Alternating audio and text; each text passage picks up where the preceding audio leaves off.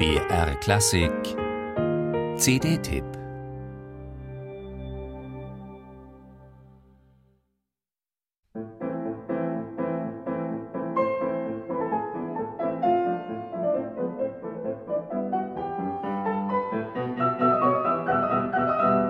Ein Komponist zwischen den Stühlen. Er schreibt nicht mehr nur im klassischen Stil, ist aber auch noch nicht rundum in der Romantik des 19. Jahrhunderts angekommen. Karl Maria von Weber, geboren 1786 im Jahrzehnt nach Beethoven und doch noch eine Generation vor Schumann und Mendelssohn. Er wird durch den Erfolg und die Rezeption seines Freischütz bis heute in der öffentlichen Wahrnehmung allzu hartnäckig auf diese Oper reduziert. Wer kennt, vor allem aber auch, wer spielt schon Webers vierhändige Klaviermusik? Das Klavierduo d'Accord, die Pianisten Lucia Huang und Sebastian Euler, haben recherchiert, sich begeistern lassen und begeistern nun wiederum selbst mit ihrem neuen Doppelalbum, ihrer Hommage à Weber.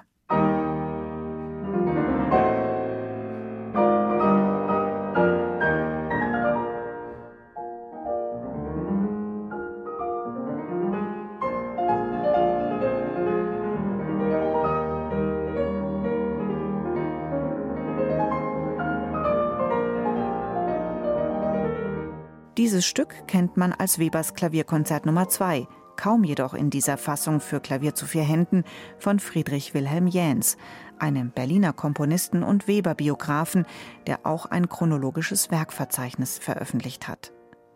Mit dem Duda-Chor ist diese Fassung erstmals auf CD zu hören, ebenso wie eine eigene, sehr gelungene Version der Freischütz-Ouvertüre für zwei Klaviere und ein als Weber-Hommage geschriebenes Grand Duo von Ignaz Moscheles.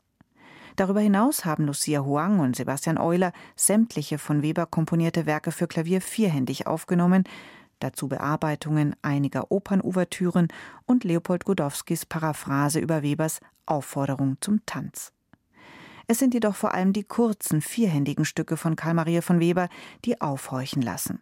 Charakterskizzen ohne Titel, nur scheinbar schlicht.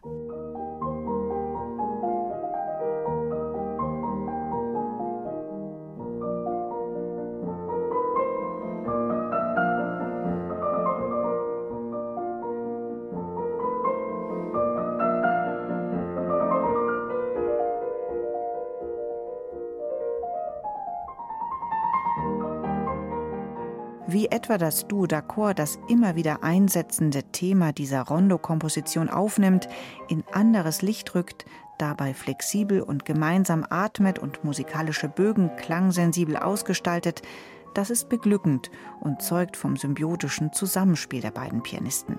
Sie spielen beschwingt und energisch, dann wieder zart und gesangvoll, ohne dass ihre Interpretationen jemals prätentiös oder gar kitschig werden.